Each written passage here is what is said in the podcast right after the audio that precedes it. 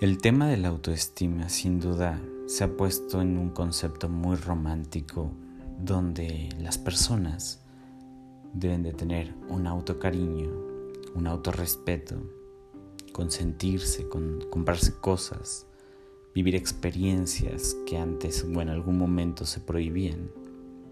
Esta parte romántica parece que se pierde de otro contraste sin duda, el autoestima va más allá de esta parte romántica en donde idealizamos una mejor versión de nosotros mismos.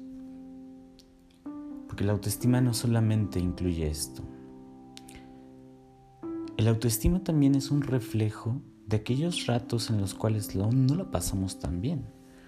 O de aquellos ratos en los cuales pudimos haber estado destrozados emocionalmente y es que estos acontecimientos fortalecen todavía más los aspectos sólidos en nuestras vidas. Vaya, me refiero a que si en algún momento tuvimos un tropiezo, este tropiezo nos hizo más fuerte o nos hizo ver más posibilidades de un crecimiento personal. Y superarse a uno mismo requiere de un trabajo constante no se trata de ya tengo una autoestima y ya, ya me he superado a mí mismo. Y ya está. Y vas y te sientas y sigues viendo las mismas películas, las mismas series, sigues haciendo tu misma rutina constante y ya. No. Superarse a sí mismo implica un trabajo constante. Solamente existe en el presente.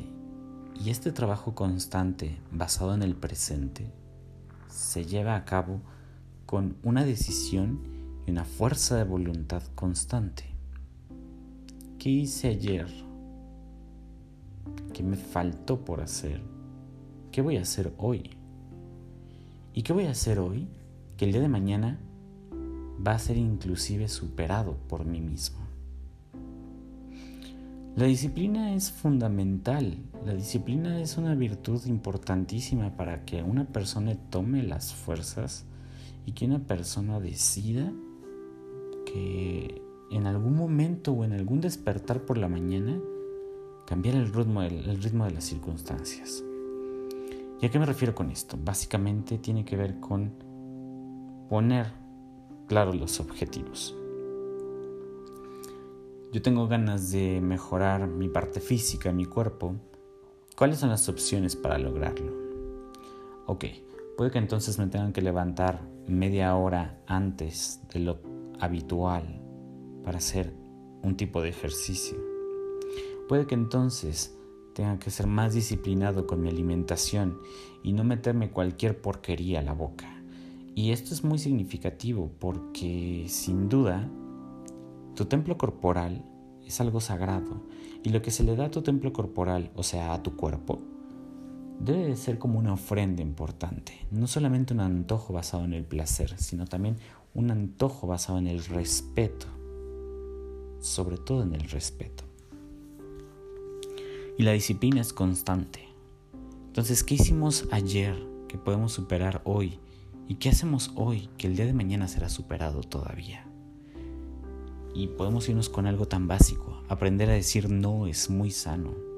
Aprender a decir no a muchas opciones y muchas decisiones, quizás sea lo mejor que podría pasarte.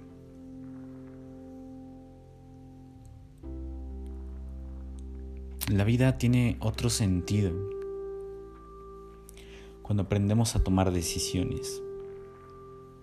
Y es que ponte a pensar en esto. Yo no sé si tú trabajas para una empresa, para una institución o si tienes tu propio negocio, no lo sé. Pero cualquier empresa a lo mejor podría ver tus resultados. Y vaya, si no cumples con ciertos resultados, después de todo este desgaste físico y emocional, después de que a lo mejor pueda involucrar en tu aspecto de salud mental, la empresa o la institución te diga gracias por participar y se consiga otra persona. Pero ¿qué es lo que sucede contigo? Eres reemplazable en un aspecto externo y laboral podría ser. Pero ¿qué hay con este trabajo interno? Entonces es cuando se llevan a cabo las pruebas importantes en tu vida. ¿A qué me refiero con esto? A que si nosotros tenemos una claridad mental y sobre todo paz con nosotros mismos, podemos conquistar absolutamente lo que sea. Pero ¿de qué se trata la conquista? Otra vez, no va hacia afuera, va hacia adentro. La conquista de superarse a sí mismo. Trabajo constante. Ahora, la disciplina requiere un trabajo meticuloso, detallado, virtuoso. Y aquí entramos en un problema muy interesante entre el egoísmo y el egocentrismo. Y es que el egoísmo puede ser una virtud, como decía la filósofa Ayn Rand en una de sus grandes obras de la virtud del egoísmo. Y otra podría ser el egocentrismo. ¿Y qué diferencias hay entre estas dos? Bueno, el egoísmo tiene que ver mucho con el respeto que tú te das ante los demás y el respeto y el lugar que tú te das ante ti mismo con un mundo basado en ciertas normas. Un claro ejemplo es aprender a decir no cuando algo no te parece. Es un egoísmo sano en donde se pone por encima de todo tu decisión sin lastimar a otras personas. Un ejemplo es decido no comerme esto porque no me agrada, no me apetece. No quiero ser grosero con la persona que me lo está invitando, pero la verdad es que no se me antoja. Y entonces, esta honestidad se podría agradecer en un mundo bastante evolucionado, y no con resentimientos de ya no aceptaste lo que te acabo de brindar. Otro ejemplo muy claro, y que sin duda también puede ser muy significativo, es el hecho de decir, por ahora no quiero tener una conversación contigo, por ahora no deseo estar en este momento aquí, por ahora decido marcharme. Es un egoísmo sano. Es un egoísmo que te permite generar más claridad mental. Y la claridad mental requiere de una paz. Requiere de un momento a solas contigo mismo. Ese es el egoísmo. El egoísmo. Este yo que genera toda una ideología basado en ti y un autorrespeto. No es una parte solamente romántica y bonita, no, es un respeto. Es algo firme, muy diferente al egocentrismo. La parte egocéntrica tiene que ver con sobresalir ante los demás o sobresalir pisoteando a los demás. Yo soy mejor que tú porque el trabajo que yo hago vale más la pena de lo que tú haces. Yo valgo más que tú y tú, sin duda, no eres nada. Tú sin mí no tienes un valor. Eso es egocentrismo. Y el egoísmo es el autorrespeto. Son muy diferentes. El egoísmo es yo me cuido antes de que los demás lo hagan, porque si los demás lo hacen es complementario, pero yo me cuido. Y el egocentrismo es un yo por encima de los demás. Esta es la diferencia entre el egoísmo y el egocentrismo. Por eso el egoísmo es una virtud. Y también es válido que llegue un momento en nuestras vidas en que digamos, mis amistades del pasado ya no funcionan en mi presente. Y let it be, sueltas, permites expresarte con nuevas amistades o nuevos horizontes. Permites experimentarte en una vida totalmente diferente, con unas personas totalmente diferentes. También es sano decirle a ciertas personas, gracias, tuvimos un camino espléndido, me la pasé increíble y sin duda nuestros caminos toman otro lugar, otro destino a partir de este momento. Gracias. Y de esto se trata sin duda el respeto por uno mismo. El autoestima no tiene nada más que ver con apapacharse irte a un centro comercial y comprarte lo que te mereces, lo que tú quieres o lo que tanto anhelabas.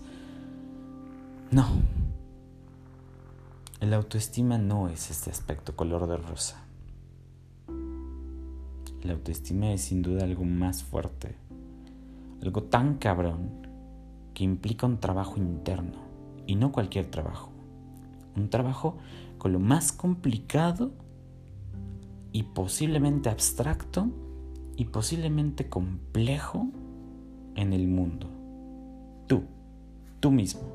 Este conócete a ti mismo, que más allá de una bonita frase implica el trabajo más grande de tu vida, la maestría de las maestrías. El amor propio implica esto, reconocer este brillo interno y permitir que crezca y se expanda. Permitir tu potencial en muchas circunstancias, tu potencial familiar, laboral, económico, de relaciones interpersonales en general, con tu pareja, con tus amigos. Pero más allá de esto, implica primero contigo. ¿Cómo es la relación contigo mismo? ¿Cómo te llevas contigo en un momento de soledad? ¿Te escuchas? ¿Te toleras? ¿Te percibes? ¿Te, llevas bien contigo mismo en estos momentos de soledad?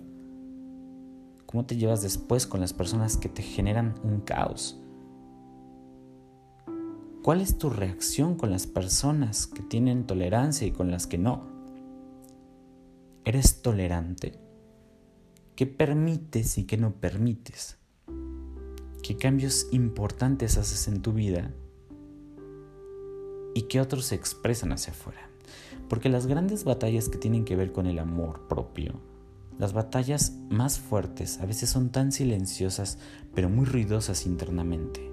Silenciosas en el exterior, porque en el exterior cuando estamos en las redes sociales no mostramos caras a lo mejor de nuestros peores momentos, nuestras peores batallas, pero estas batallas implican fuerza. Las personas que dan likes no ven la batalla. Las personas que te preguntan cómo estás y tú respondes muy bien, gracias, y tú no ven las circunstancias. Las batallas más grandes de la autoconquista implica a lo mejor levantarte una espléndida mañana, quitarte toda esa mierda de la cabeza, quitarte el velo ilusorio de la realidad que tú crees que es importante y sobre todo empezar a trabajar en lo único que realmente importa, el trabajo propio, el trabajo interno, el trabajo de demostrarte y no de demostrarles. Es ahí cuando la autoestima está trabajando constantemente en el presente. No existe nada afuera del presente. Todo está en constante movimiento en el presente, creándose en todo movimiento en el presente. Por eso, la autoestima, el autorrespeto, se inicia desde donde estás sentado o desde donde estás parado.